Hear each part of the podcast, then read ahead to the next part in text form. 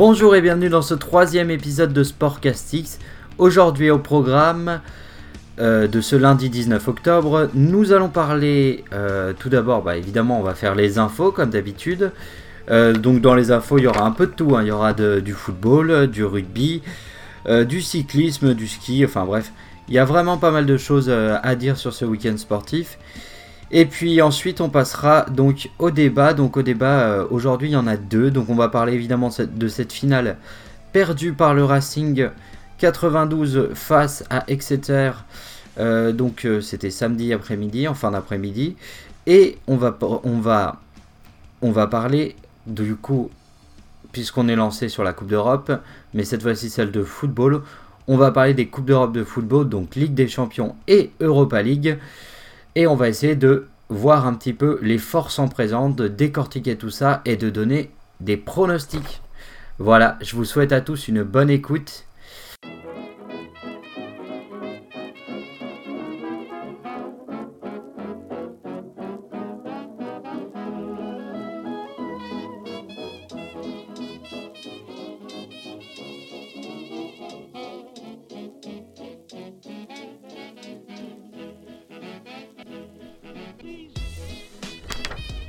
Ok, alors les actualités en ce lundi matin. Du coup, on va commencer avec le football, donc la Ligue 1. Alors, Marseille euh, qui bat Bordeaux 3 buts à 1. Euh, qu'est-ce qu'on peut dire de ce match? Eh bien déjà, on peut dire que Bordeaux, clairement, c'est très très inquiétant. C'est vraiment, en dessous. Euh, donc il y a eu évidemment la titularisation qui a surpris tout le monde d'Atem Benarfa dès le début du match. Euh, donc Ben Arfa, il a fait 15 euh, bonnes minutes et ensuite il s'est complètement éteint. Mais en même temps, il a, il a, tellement, tellement peu joué ce joueur euh, qu'au final, c'est un petit peu, c'est un petit peu logique qu'au bout d'un quart d'heure, il, s'éteigne et qu'il, bah, y était plus hein, physiquement. On l'a bien senti. donc voilà, Bordeaux qui perd 3-1 face à Marseille. Des Marseillais qui Oh, on va pas en parler trop, euh, trop longuement ici, mais euh, globalement, c'est pas une grande équipe de l'OM en ce début de saison. Euh, sinon, cette, ce week-end, on a eu également une, très, un, enfin, un très très très beau derby, un derby, le derby du Nord entre Lille et Lens. victoire éclatante des, des, Lillois, 4 à 0 face, au, face à Lens du coup. Euh, la victoire a été éclatante. Lille a vraiment, vraiment cette saison une des équipes les plus solides du championnat. Ça se sent. Ils ont un projet de jeu. Ils ont une envie vraiment une envie d'aller de l'avant. Ils ont des joueurs magnifiques. Mais c'est pareil. On va revenir un petit peu sur Lille. Euh, on va revenir un petit peu sur Lille dans les pronostics pour la Coupe d'Europe. Enfin, démission.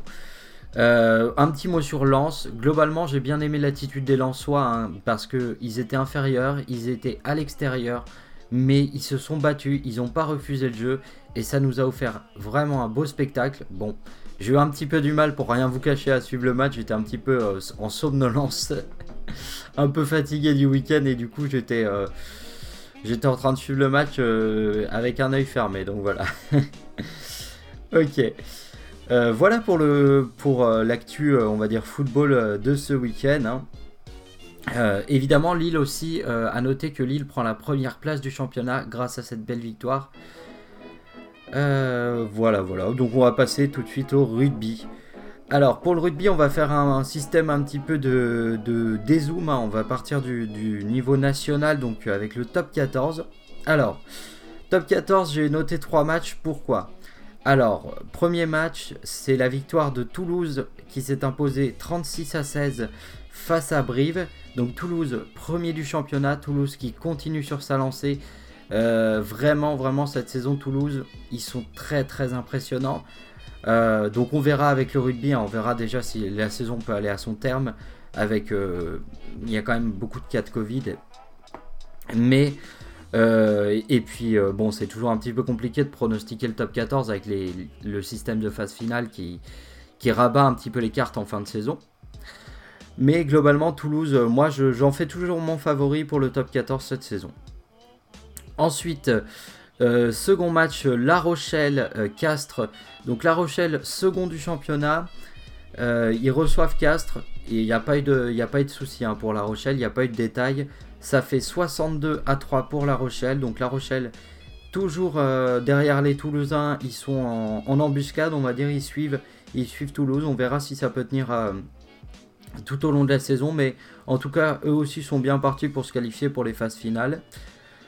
Euh, et puis le dernier match de top 14 qui m'a intéressé, ça a été celui qui s'est déroulé en même temps que le match de football. Donc c'était Clermont-Ferrand donc, qui recevait le Stade français et Clermont-Ferrand qui, a, euh, réussi donc à, battre le Stade français 41 à 27. Clermont-Ferrand quatrième en embuscade.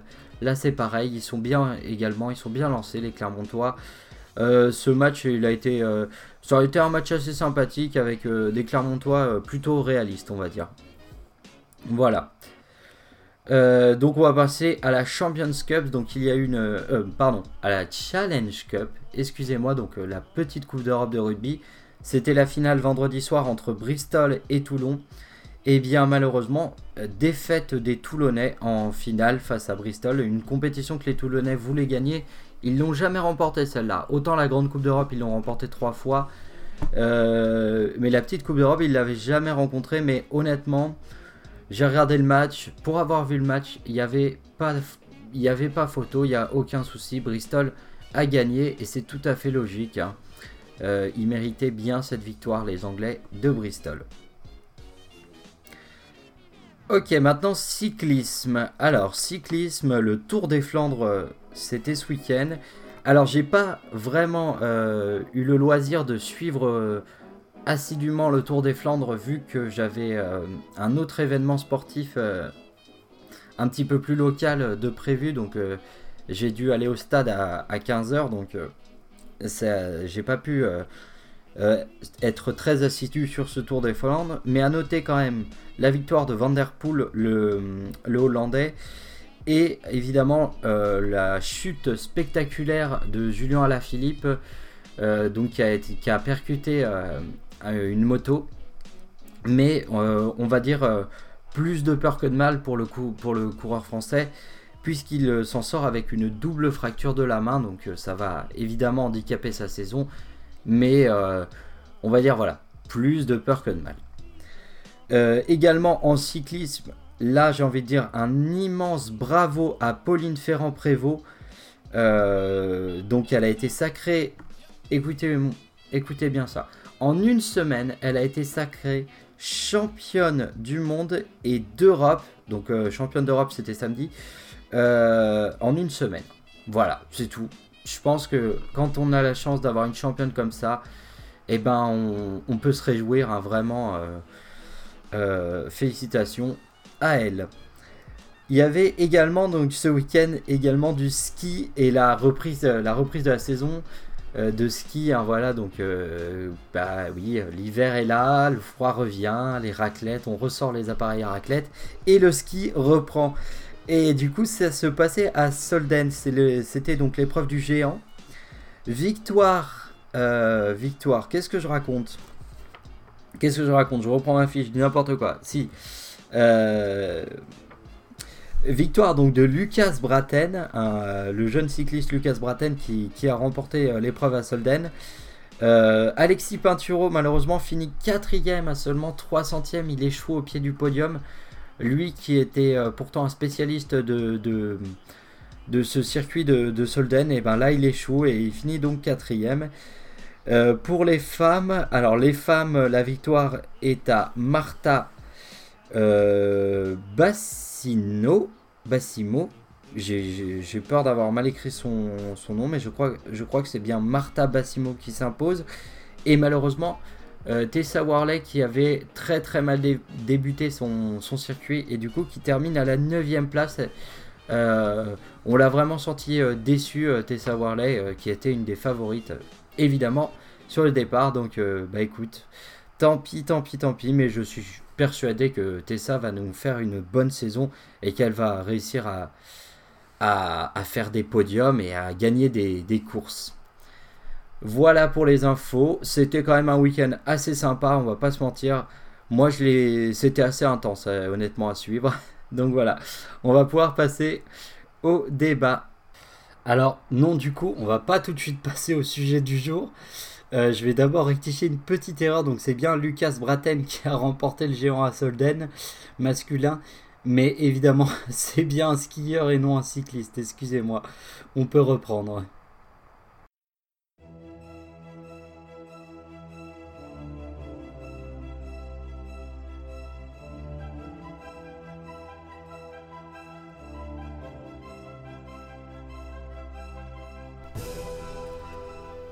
Donc, pour ce premier débat, on va parler un petit peu de l'autre finale de Coupe d'Europe de rugby. Cette fois-ci, c'est bien la Champions Cup. Euh, donc, la finale opposait le Racing à. Euh, le Racing à. Pardon, excusez-moi. À Exeter. Euh, donc, qui sont pour moi les deux meilleurs packs. Enfin, qui, qui avaient. donc, sur cette saison, les deux meilleurs packs d'avant. Donc, deux équipes extrêmement solide, assez similaire, assez similaire. Donc deux gros packs d'avant, des équipes très disciplinées. Et euh, donc, euh, donc voilà, la, finale euh, qui s'est déroulée donc bah tiens à Bristol justement. super finale. Franchement super finale. L'un des plus beaux matchs de rugby que j'ai pu, que j'ai pu voir. avec beaucoup d'émotions, beaucoup de suspense, beaucoup de tension. Voilà, donc finalement, euh, il y, a eu, euh, il y a eu 8 essais. Euh, donc, j'ai évidemment pas noté sur mes fiches le score et je l'ai complètement oublié parce que j'ai beaucoup de scores à, à, voir. Donc, je vais pas faire semblant. Je prends mon téléphone, tac, je regarde le score et je vous le dis tout de suite parce que je l'ai complètement oublié. Donc on va voir, c'était évidemment le samedi. C'était le samedi et donc c'était une victoire, si je retrouve ça. Victoire, voilà, d'Exeter 31 à 27. Euh, donc à Bristol. Donc, alors, super finale, il n'y a rien à dire. Euh, globalement, Exeter a gagné, ça aurait pu être le Racing. Euh, j'ai trouvé qu'il y avait un petit peu plus de folie du côté des Racing Men, mais la discipline d'Exeter a, vraiment fait la différence. Ils ont toujours été bien alignés. Euh, dès qu'ils ont eu l'occasion d'aller mettre les essais, ils les ont toujours mis. Donc, Exeter, c'est vraiment une équipe incroyable, d'un réalisme fou. Mais en face, on avait quand même des Racing Men qui étaient magnifiques quand je repense au match de Zebo, de Vakatawa, euh, non, franchement, ils ont tous été au niveau. Euh, euh, le Roux, Kamisha, ils ont vraiment. Tous les, Racing Men ont été au rendez-vous. Le match était, était fou, c'était sympathique. C'était vraiment un super match de rugby. Si vous l'avez raté celui-là, ben, je vous encourage à, essayer de trouver le résumé. Euh, sur internet hein, parce que ça vaut vraiment le coup. Il y a eu des beaux essais de chaque côté, des transformations. Il y, avait de tout. C'était, voilà. Euh, si vous voilà, vous aimez euh, par exemple Olivier Tom ou ce genre de, choses, voilà, des, histoires de, sport et, et ben si tu as envie de faire une, si as envie de raconter une belle finale de rugby dans, un livre ou quoi que ce soit, franchement tu peux pas faire mieux tellement que cette finale elle était, elle était elle était splendide. Bon, euh, un petit euh, bémol du côté du Racing, euh, Finn Russell qui offre quand même deux essais etc. Et, et selon moi, bah ouais, les deux erreurs de. Mais j'aime beaucoup en plus l'écossais, hein, je l'aime bien Finn Russell, mais, mais là franchement, il, offre deux essais aux, aux Anglais et c'est trop. Et ça permet du coup à Exeter de s'imposer. Et pour la première fois de son histoire, de remporter cette, euh, cette Champions Cup. Euh, voilà, ben, c'était pour moi vraiment la meilleure équipe d'Europe cette saison. Euh, bon, bah pour le Racing, par contre, c'est la troisième défaite en finale de cette Champions Cup. Bon, il y a le fameux dicton jamais 203, mais j'espère, j'espère qu'ils vont retourner en finale et que cette équipe, bah, peut-être dès cette année, hein, puisqu'ils sont engagés dans la compétition, mais J'espère que vraiment le Racing va réussir à soulever ce trophée, pardon, ce trophée parce qu'il le mérite il le mérite vraiment et c'est vraiment une très très belle équipe de rugby. Euh, donc on va pouvoir passer directement à l'autre Coupe d'Europe, enfin aux autres Coupes d'Europe, mais cette fois-ci de football et on va essayer de faire nos pronos puisque cette semaine c'est le retour de la Ligue des Champions. Euh, petite musique et puis à tout de suite.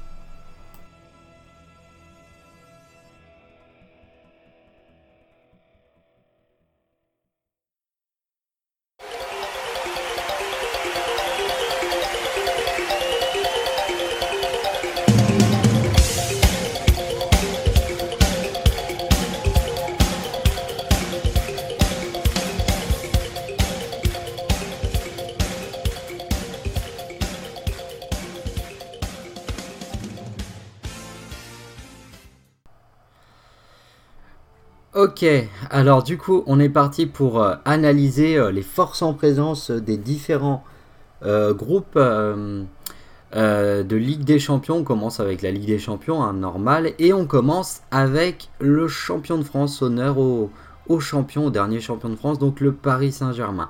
Alors, le Paris Saint-Germain, il se trouve dans le groupe H de Ligue des Champions, avec Manchester United, le Red Bull Leipzig, et Istanbul. Euh, donc ça va aller assez rapidement, hein. pour le coup, euh, on va pas passer 107 ans. Pour moi, le Paris Saint-Germain finira premier de son groupe sans trop d'encombre. Alors euh, dans le groupe, à faire attention, donc Manchester United, on va prendre les adversaires un par un. Manchester United, c'est une équipe qui, a éliminé Paris il y a quelques saisons en Ligue des Champions de manière assez surprenante. Mais globalement, on va. Ouais, pour moi, Manchester United, c'est loin d'être le grand Manchester euh, d'il y a quelques années. C'est une équipe qui, a souvent euh, des hauts et des bas, qui fait un petit peu les montagnes de Russes. Euh, qui, ils sont d'ailleurs pas tout le temps en Ligue des Champions hein, ces derniers temps. Là, ils y sont. Je pense pas qu'ils. Je pense qu'ils peuvent sortir des poules, Manchester, mais je pense que c'est quand même inférieur à Paris et que le PSG du coup finira devant Manchester. Ensuite, Leipzig. Alors Leipzig, euh, pour ceux qui s'en souviennent, il y a quelques mois, ils ont affronté le Paris Saint-Germain en, euh, en demi-finale du coup de la Ligue des Champions. Victoire sèche de Paris, 3 buts à 0. Euh, le RB Leipzig avait fait quand même un très très beau parcours. Là, ils ont perdu Thibaut Werner, ils ont perdu quelques joueurs. Ça reste une équipe euh, forte du championnat allemand. Mais honnêtement, je pense encore une fois que malgré toutes les qualités des Allemands, le Paris Saint-Germain reste au-dessus et il finira donc devant cette équipe. Et puis bah, les, petits derniers, hein, Istanbul, les derniers de, de la poule. Donc attention euh, attention euh, quand ils vont jouer à Istanbul. Alors je sais pas euh, s'il y aura du public, je sais pas du tout comment ça se passe en Turquie au niveau du confinement et tout ça. Peut-être que voilà, ils ont le droit à du public. on a vu il y a quelque temps le France-Croatie qui, était donc à Zagreb, il me semble. Et il y, avait, il y avait quand même du public dans le stade, donc en Croatie, voilà, ça se passe comme ça. Je ne sais pas du tout comment ça va se passer en Turquie, mais s'il y a du public, ça peut quand même être un match pièce puisque les Turcs, c'est quand même un, des supporters réputés pour être chauds, pour pousser les équipes et c'est jamais facile d'aller jouer en Turquie. Mais globalement, je pense que euh, même en allant, en hypothétisant que Paris aille faire un nul là-bas, je pense que Paris est largement supérieur à cette équipe de Istanbul et que là c'est pareil, ce sera sans problème. Donc voilà, donc un groupe H Paris, Manchester United, Leipzig et Istanbul avec une qualification parisienne à la première place sans trop de difficultés. Voilà pour le groupe H.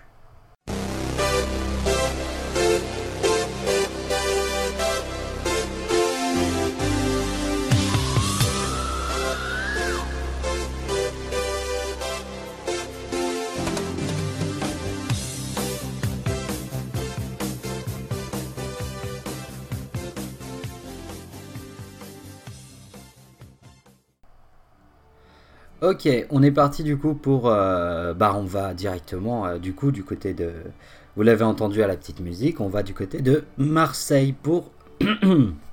Excusez-moi, pour le groupe C. Donc Marseille dans son groupe il aura Manchester City, Olympiakos, Porto.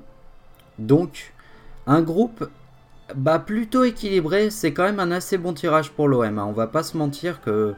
Ouais, euh, franchement, là, ils ont un petit peu gagné au loto hein, parce que c'est un groupe euh, euh, assez, assez indécis, assez intéressant. Donc, honnêtement, bon, Manchester City à part, hein. évidemment, Manchester City finira premier de ce groupe sans trop de problèmes avant de se faire éliminer en quart de finale par une équipe quelconque. Comme chaque année, ça se passera comme ça. Euh, non, blague à part, Manchester City est clairement au-dessus des trois autres équipes. Après, euh, là c'est vraiment pas facile à pronostiquer ce, groupe-là. Alors, de toute façon, bon, hormis la première place, Marseille est très, enfin, ils sont capables de finir troisième, quatrième ou second. Alors, évidemment, l'enjeu c'est de savoir si Marseille va aller en Europa League, va s'arrêter en Coupe d'Europe ou euh, va continuer son parcours en Ligue des Champions. Donc il va falloir un petit peu se mouiller. Euh, de ce que je vois de, Marseille depuis le début de la saison, d'instinct j'aurais quand même tendance à dire que Marseille euh, n'ira pas, ne passera pas les poules de Ligue des Champions. Je pense pas que Marseille sera de second de la poule. Je pense que euh, Porto ou l'Olympiakos finira premier, finira second. Je pense pas que Marseille ira plus loin en Ligue des Champions, malheureusement. Euh, pourquoi? Parce que Marseille, ils ont déjà une équipe un petit peu fragile. Ça joue pas si bien au football. Il y a vraiment des lacunes. Benedetto me semble un petit peu perdu sur le terrain. Euh, bon, bah, il y a toujours. Euh, ouais, il y a, plusieurs. Il y a, quand même des soucis dans cette équipe marseillaise qui fait euh, que je ne les vois pas continuer en Ligue des Champions. Je pense que. Allez, je me mouille, je dirais que Porto est à la seconde place.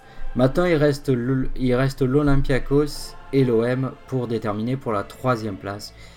Et bah, j'ai envie de, j'ai envie que Marseille soit troisième, donc je vais mettre voilà. Voilà, mon prono pour Marseille, ce sera la troisième place du groupe. J'ai réussi à me décider. Je change pas. Parce que l'Olympiakos, euh, même si c'est une, bonne équipe d'Europe, c'est une équipe qui a l'habitude. Euh, bon, on va déjà écarter un truc tout de suite. Je pense pas que l'OM finira avec 0 points. Euh, comme, comme il y a quelques années en Ligue des Champions. Mais c'était pas du tout le même groupe. Il y avait, il avait Arsenal, il y avait, Vol il avait n'importe quoi. Il y avait Dortmund. Et, euh, et je sais plus la quatrième équipe, mais c'était également une très très grosse équipe dont je ne pense pas. Mais je pense que l'OM, en tout cas j'espère que l'OM va se retrouver en Europa League parce que je ne les vois pas aller plus haut. Voilà pour les Marseillais. Eh bien on va passer à l'équipe un petit peu surprise, les Rennais.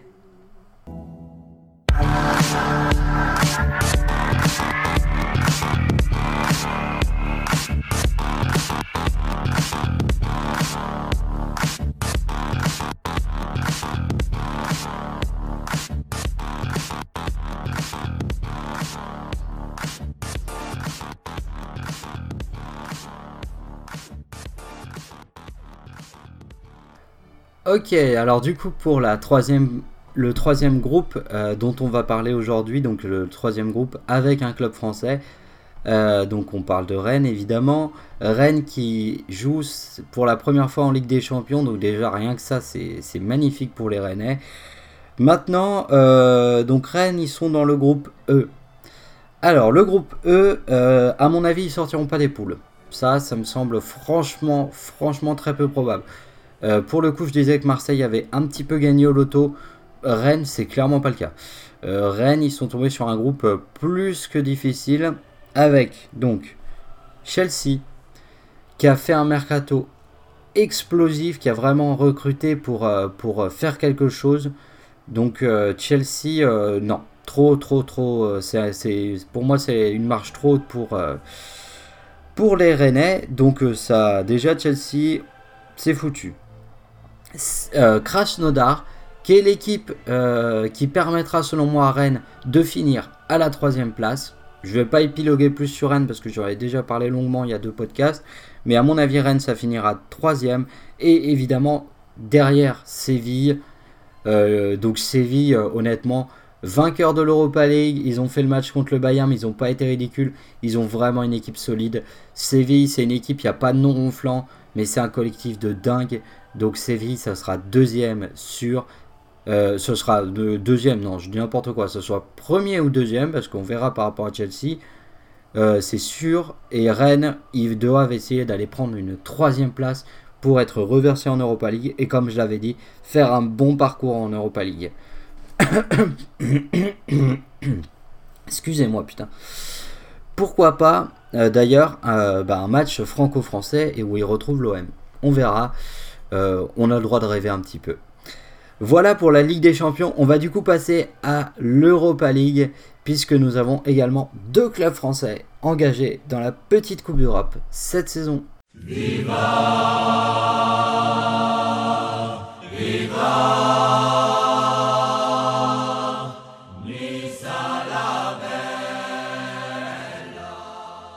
Alors, on est parti pour l'Europa League, donc on a deux clubs français et on va parler tout de suite de Nice.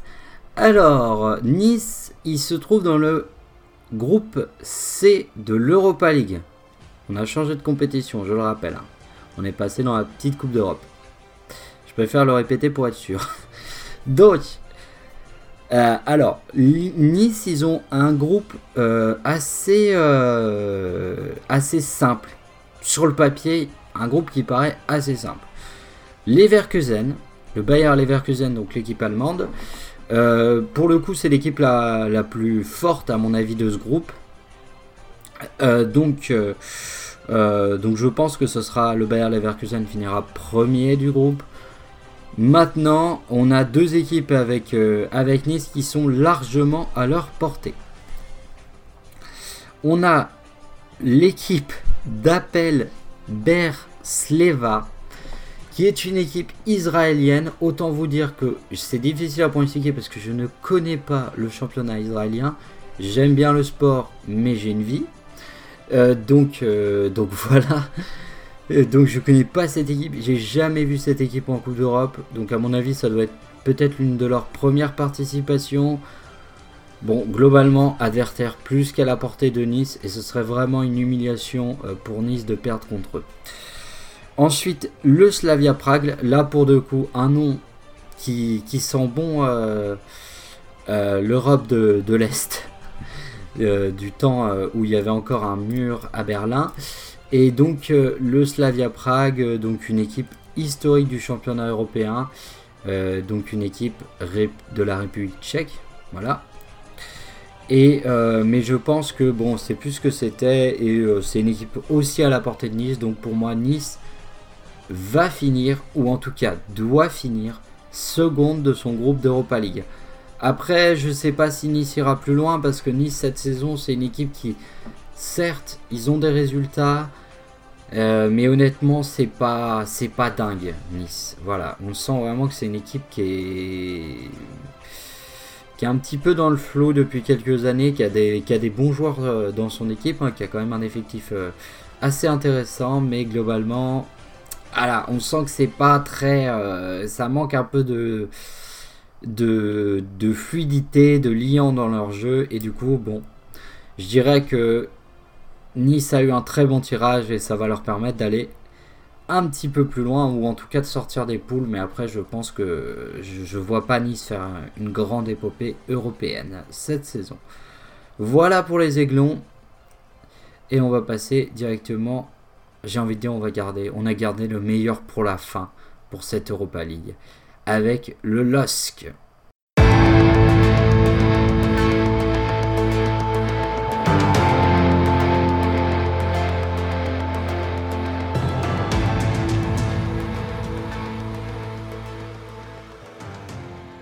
Ok, du coup on est parti pour Lille. Alors, Lille, pourquoi je disais le meilleur pour la fin? Parce que cette, je pense que je vais me régaler devant l'Europa League et je pense que je vais vraiment, vraiment euh, suivre Lille assidûment, notamment dans cette phase de groupe. Pourquoi?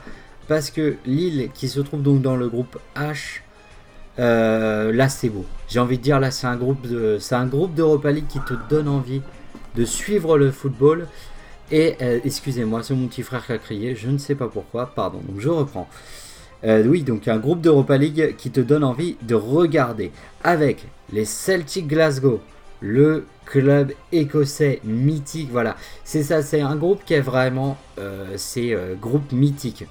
presque Lille, il faut un petit peu tâche dans ce groupe-là.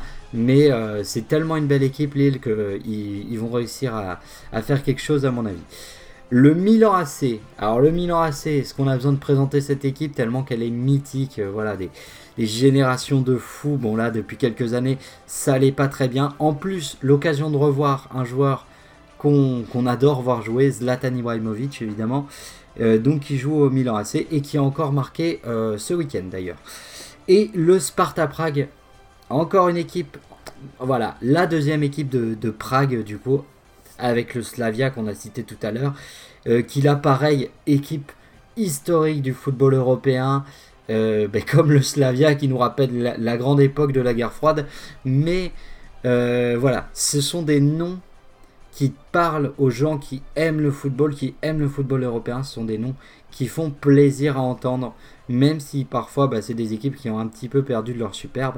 Mais honnêtement, ça fait plaisir d'avoir un groupe comme ça. Et je l'annonce, et j'espère que ça va se passer.